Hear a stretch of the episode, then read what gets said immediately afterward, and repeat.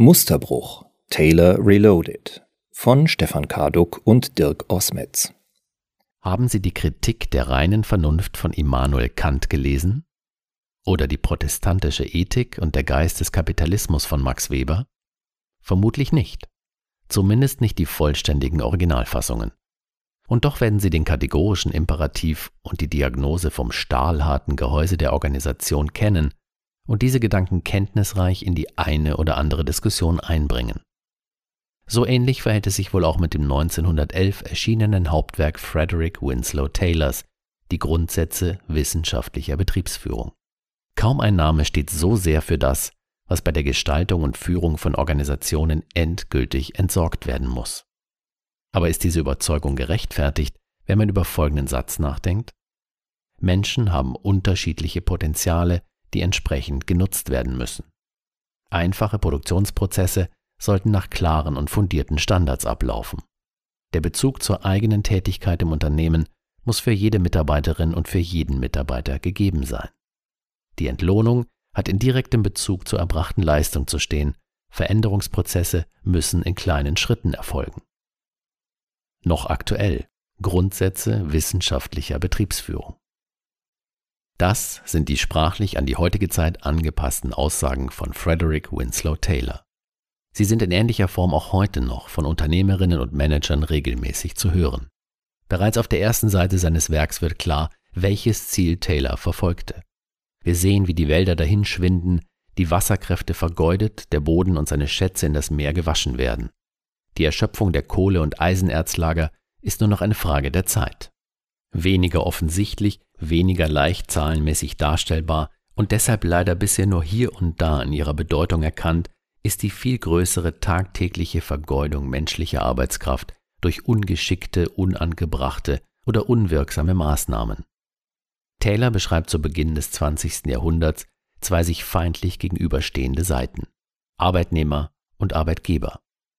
Er beobachtet sozialen Druck unter den Arbeitern aber auch fehlende Anleitung, die es ermöglichen könnte, wirklich effizient zusammenzuarbeiten. Hinzu kommt, dass selbst in einfachsten Produktionsprozessen enorme Einsparpotenziale steckten. Die Grundgedanken Taylors fußen auf empirischen Studien zur Festlegung und Standardisierung des Produktionsprozesses, zur konsequenten Trennung der Denk- von der Ausführungsarbeit, zur Nutzung des Lohnsystems als Anreiz für die Leistungssteigerung und die gezielte Vermeidung von Abfall. Der ehemalige Rektor der RWTH Aachen, Adolf Wallichs, der zwei Werke von Taylor übersetzte, umschrieb dessen Vorgehen wie folgt. Er regelte, ordnete, schematisierte die hauptsächlichen und scheinbar nebensächlichen Dinge so eingehend und gründlich, dass alle einmaligen und alle wiederkehrenden Arbeitsvorgänge durch die geeigneten Organe durchdacht und schriftlich festgelegt und somit mit dem geringstmöglichen Aufwand an Zeit zur Ausführung gebracht werden konnten. Er sonderte die Denkarbeit von der mechanischen Ausführungsarbeit und gab jedem Organ die dafür geeignete Arbeit, welche seine Zeit voll ausfüllte, ohne ihn zu überlasten. Keine Ehrenrettung, Taylors negatives Menschenbild. Doch schon mit dem Erscheinen der Taylorschen Theorien und deren steigender Popularität traten Kritiker auf den Plan mit dem Hauptvorwurf, Taylors Konzeption sei geprägt von einer menschenverachtenden Haltung. Gegen diesen Vorwurf hat er sich selbst vor einem Untersuchungsausschuss des US-Kongresses massiv gewehrt. Er war um einen Ausgleich der Interessen von Arbeitern und Unternehmern bemüht. Indessen ist die Kritik in Teilen auch berechtigt, etwa hinsichtlich des einseitigen Bildes, das Taylor vom Arbeiter hatte. So ging er zum Beispiel davon aus, dass Anweisungen nicht beachtet würden, wenn es nicht die Kontrolle der sogenannten Funktionenmeister gäbe. Als zentralen Auslöser für die Motivation der Arbeiter identifizierte er den Lohn. Vermutlich ist dies auch der Grund, warum Taylor oft in einem Atemzug mit dem Modell des Homo economicus genannt wird. In Wirklichkeit erlebte er die Arbeiter und Arbeiterinnen in ihrem Handeln emotional und unstrukturiert und hielt sie nicht für fähig, von sich aus wirtschaftliche Effizienz anzustreben. Ungeachtet der Schwierigkeiten, die mit diesem unterkomplexen Menschenbild einhergehen, beschäftigt man sich nüchtern mit dem Werk Taylors und berücksichtigt dabei die Rahmenbedingungen der arbeitsteiligen Produktion, muss man mit einem Abstand von mehr als 100 Jahren zu dem Schluss kommen, dass weniger die Theorien Taylors selbst kritisch gesehen werden müssen, als vielmehr der Taylorismus, der sich in der Folge durch Überzeichnung und Nichtbeachtung des historischen Bezugs entwickelt hat. Zuspitzung. Taylorismus mit Tarnkappe. Heute glaubt man zwar in einer humanisierten Arbeitswelt zu leben und diese Gedanken längst hinter sich gelassen zu haben. Wenn man genau hinschaut, erlebt man jedoch etwas anderes. In einer Zwischenphase, forciert durch den Rückgang der Massenproduktion in den Industriestaaten und die in den 1960er Jahren entstandene Human Relations Bewegung, nahm der Einfluss der Taylorschen Theorien zunächst stark ab. Doch gerade in den vergangenen Jahren gewinnt im Bildungsbereich, in der Pflege, in Banken oder in der Telekommunikationsbranche ein unreflektiertes Effizienzstreben wieder enorm an Boden. Oder wie es der Professor für Arbeits- und Organisationspsychologie Walter Bungard formuliert, man lehnt den Taylorismus als menschenverachtend ab und führt ihn simultan in verschlüsselter Form radikal auf einem neuen Expansionsfeld ein. Relativ unverschlüsselt zeigt sich der Taylorismus in den Wachstumsbranchen der einfachen Dienstleistungen. Hier im Bereich der Paketzustellung, der Reinigung oder der Sicherheit sind einer maschinellen Rationalisierung Grenzen gesetzt. Betroffene einer vorgegebenen Taktung bei maximaler Arbeitsteilung unter dem Ziel der Ertragssteigerung sind unmittelbar die Beschäftigten. Der Soziologe Heinz Bude macht dafür in seinem Buch Gesellschaft der Angst einen einfachen Grund aus. Mehr verdienen kann der Arbeitgeber daher nicht durch den Einsatz von Maschinen, sondern allein durch Druck auf Menschen. Wenn das Geschäftsmodell auf Skalierung setzt und Menschen bei der Leistungserbringung unerlässlich sind, scheinen die auf die Spitze getriebenen Prinzipien der wissenschaftlichen Betriebsführung auch nach über 100 Jahren präsenter denn je. Doch es sind nicht nur die Jobs in der sogenannten Serviceklasse, die zunehmend von der terroristischen Logik geprägt sind. Auch die Sachbearbeitung in Versicherungen und Banken, die mit einer großen Anzahl an mehr oder weniger standardisierten Fällen umgehen muss, sieht sich diesem Regime ausgesetzt. So wird uns in Interviews oft davon berichtet, dass die Maschine sowohl die Reihenfolge als auch die Art und Weise der Fallbearbeitung strukturiert. Diese Fremdtaktung durch Telefonie und sonstige Systeme ist sicherlich zu einem gewissen Grad nötig, sofern sie als Leitplanke Orientierung zu geben vermag und ein systematisches Abarbeiten unterstützt. Fremdtaktung überwinden, Kreativität fehlgeleitet. Doch oft genug wird über das Ziel hinausgeschossen. Erfahrene Sachbearbeiter klagen darüber, dass sie ungewollt zur Kreativität gezwungen werden. Und zwar nicht bei der eigentlichen Lösung der Kundenanliegen, sondern im Sinne der Überlistung der vorgegebenen Maschinenlogik. Stets gilt es abzuwägen, ob eine weitere Minute im Kundengespräch noch vertretbar ist oder bereits die gängigen Messgrößen, zum Beispiel Average Handling Time oder Net Promoter Score, in den roten Bereich wandern lässt. Dies ließe sich vielleicht noch als unauflösbares Spannungsfeld zwischen Effizienzerfordernissen einerseits und Individualität in der Kundenbetreuung andererseits beschreiben. Bis zu einem gewissen Grad ist dieses Dilemma also schlicht zu akzeptieren. Doch auf den zweiten Blick ist es auf mehreren Ebenen folgenreicher. So stellen sich bei den Mitarbeitenden regelmäßig Ohnmachtsgefühle und Demotivation ein. Sie erheben in den allermeisten Fällen völlig zu Recht den Anspruch zu wissen, mit welchen Mitteln und unter welchem Zeiteinsatz eine fallabschließende Bearbeitung gelingt. Häufig werden sie dann unter Druck zu Kompromissen gezwungen, um vorgegebene Zeiten und Prozeduren einzuhalten. Das ist nicht nur deshalb problematisch, weil das Arbeitsethos leidet. Vielmehr wird teilweise auch nur eine Pseudo-Kundenorientierung erreicht. Das ist dann vergleichbar mit den Momenten, in denen man als Konsument nach einer Anfrage innerhalb von Sekunden eine Beruhigungsmail erhält, die sämtliche Floskeln der Customer Centricity Semantik enthält und die eigentliche Lösung auf sich warten lässt, weil sie persönlich verhandelt werden müsste. Dies führt zu einem weiteren Aspekt.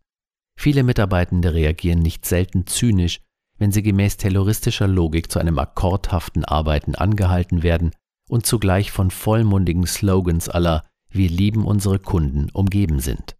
Wer sich auf dem Weg zur Yoga-Session in der Mittagspause noch am Obstkorb bedient, weiß, dass dies nur die trügerische Ruhe vor dem nachmittäglichen Kampf gegen vorgegebene Zeitfenster ist. Gesellschaftliche Zweckverfehlung, grenzenlos taylorisiert.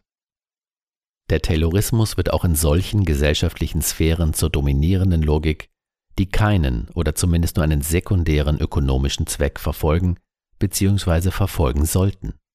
In Krankenhäusern wird die Verweildauer der Patienten seit fast 20 Jahren durch Fallpauschalen geregelt, die bei Operationen abhängig sind von der Art des Eingriffs. Zuvor wurde nach Liegetagen abgerechnet. Ziel des neuen Abrechnungssystems war es dann, der Zunahme der Verweildauer ein Ende zu setzen und das Gesundheitssystem transparenter zu machen. Zusätzlich galt es, die medizinische Versorgung der Patienten effizienter zu gestalten sowie die Wirtschaftlichkeit der Krankenhäuser zu verbessern.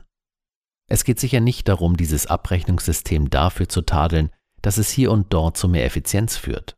Allerdings ist die einseitige ökonomische Ausrichtung ein echter Kritikpunkt. Während in den meisten Unternehmen schon lange klar ist, dass der Terrorismus gefährliche Nebenwirkungen hat, war man im Gesundheitswesen auf diesem Auge blind. Ergebnis? Man spricht mittlerweile von blutigen Entlassungen, wenn man Patienten mit noch nicht verheilten Wunden verabschiedet, um sie dann über den Drehtüreffekt etwas später wieder zur Nachbehandlung zu begrüßen. Nicht selten, zumindest vor der Pandemie, wird von unnötigen Operationen berichtet und dem Schielen nach lukrativsten Eingriffen. Viele dieser beobachteten Phänomene werden immer offensichtlicher, allerdings ohne dass die Studien bislang eindeutige Beweise erbringen konnten. Was jedoch alle feststellen, ist ein Anstieg der Fallzahlen bei gleichzeitiger Personaleinsparung. Zudem hat der Verwaltungsaufwand enorm zugenommen. Auch im Hochschulbetrieb ist eine seltsame Schieflage entstanden.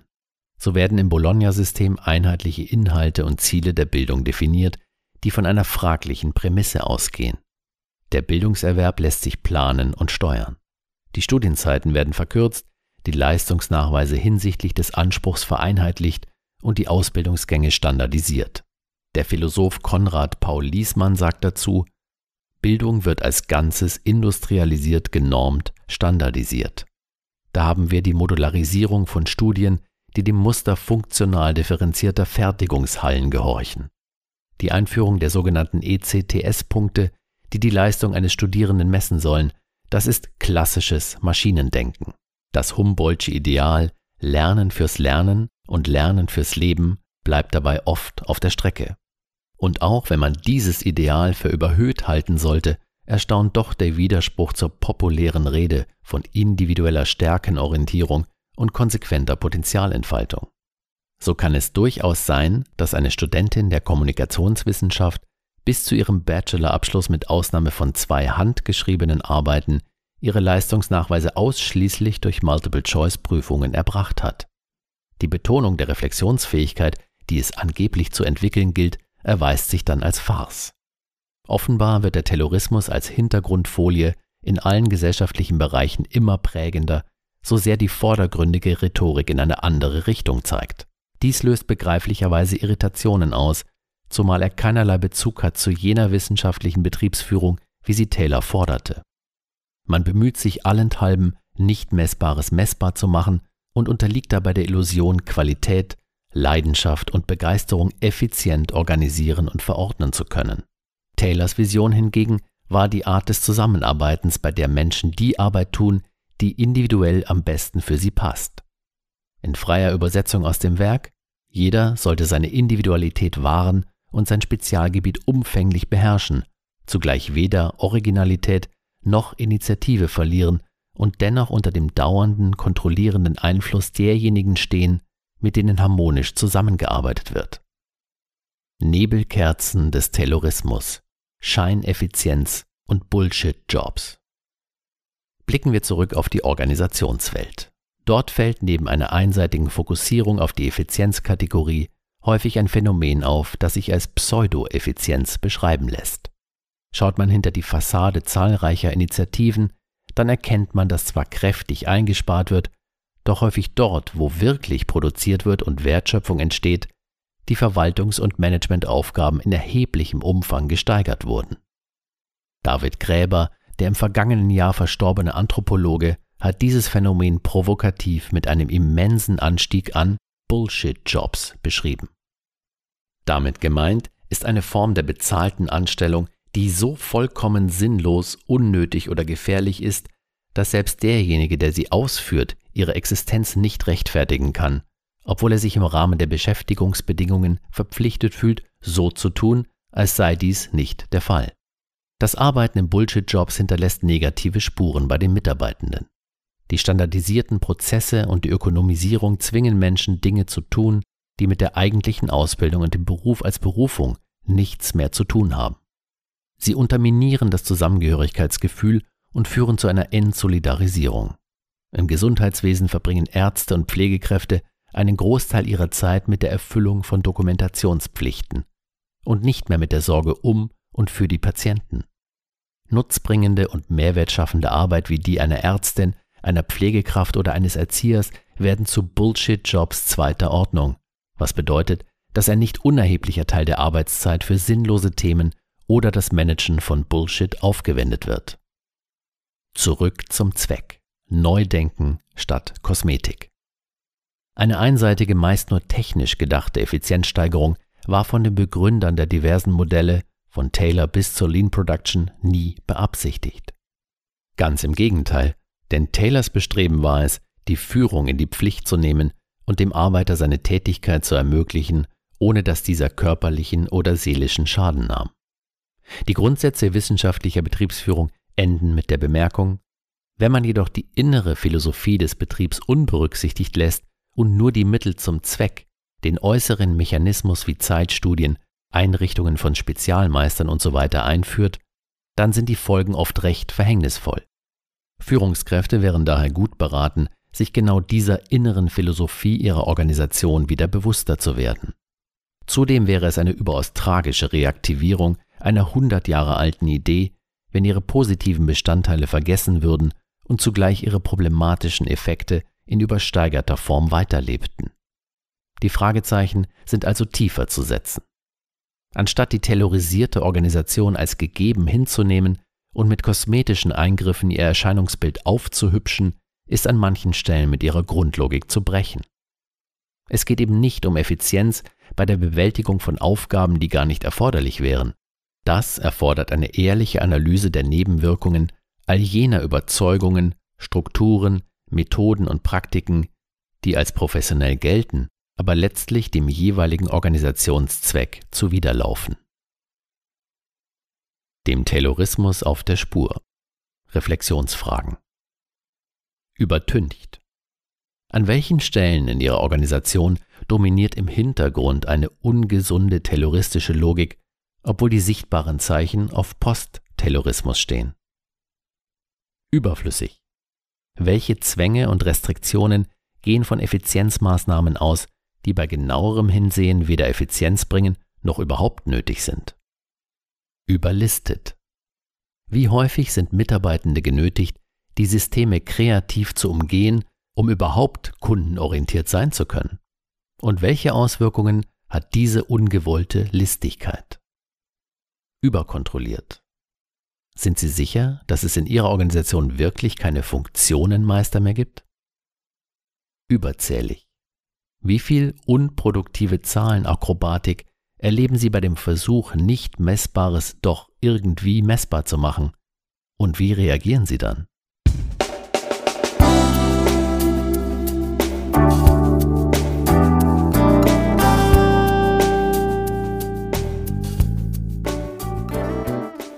Sie hörten den Artikel Musterbruch Taylor Reloaded von Stefan Karduk und Dirk Osmetz.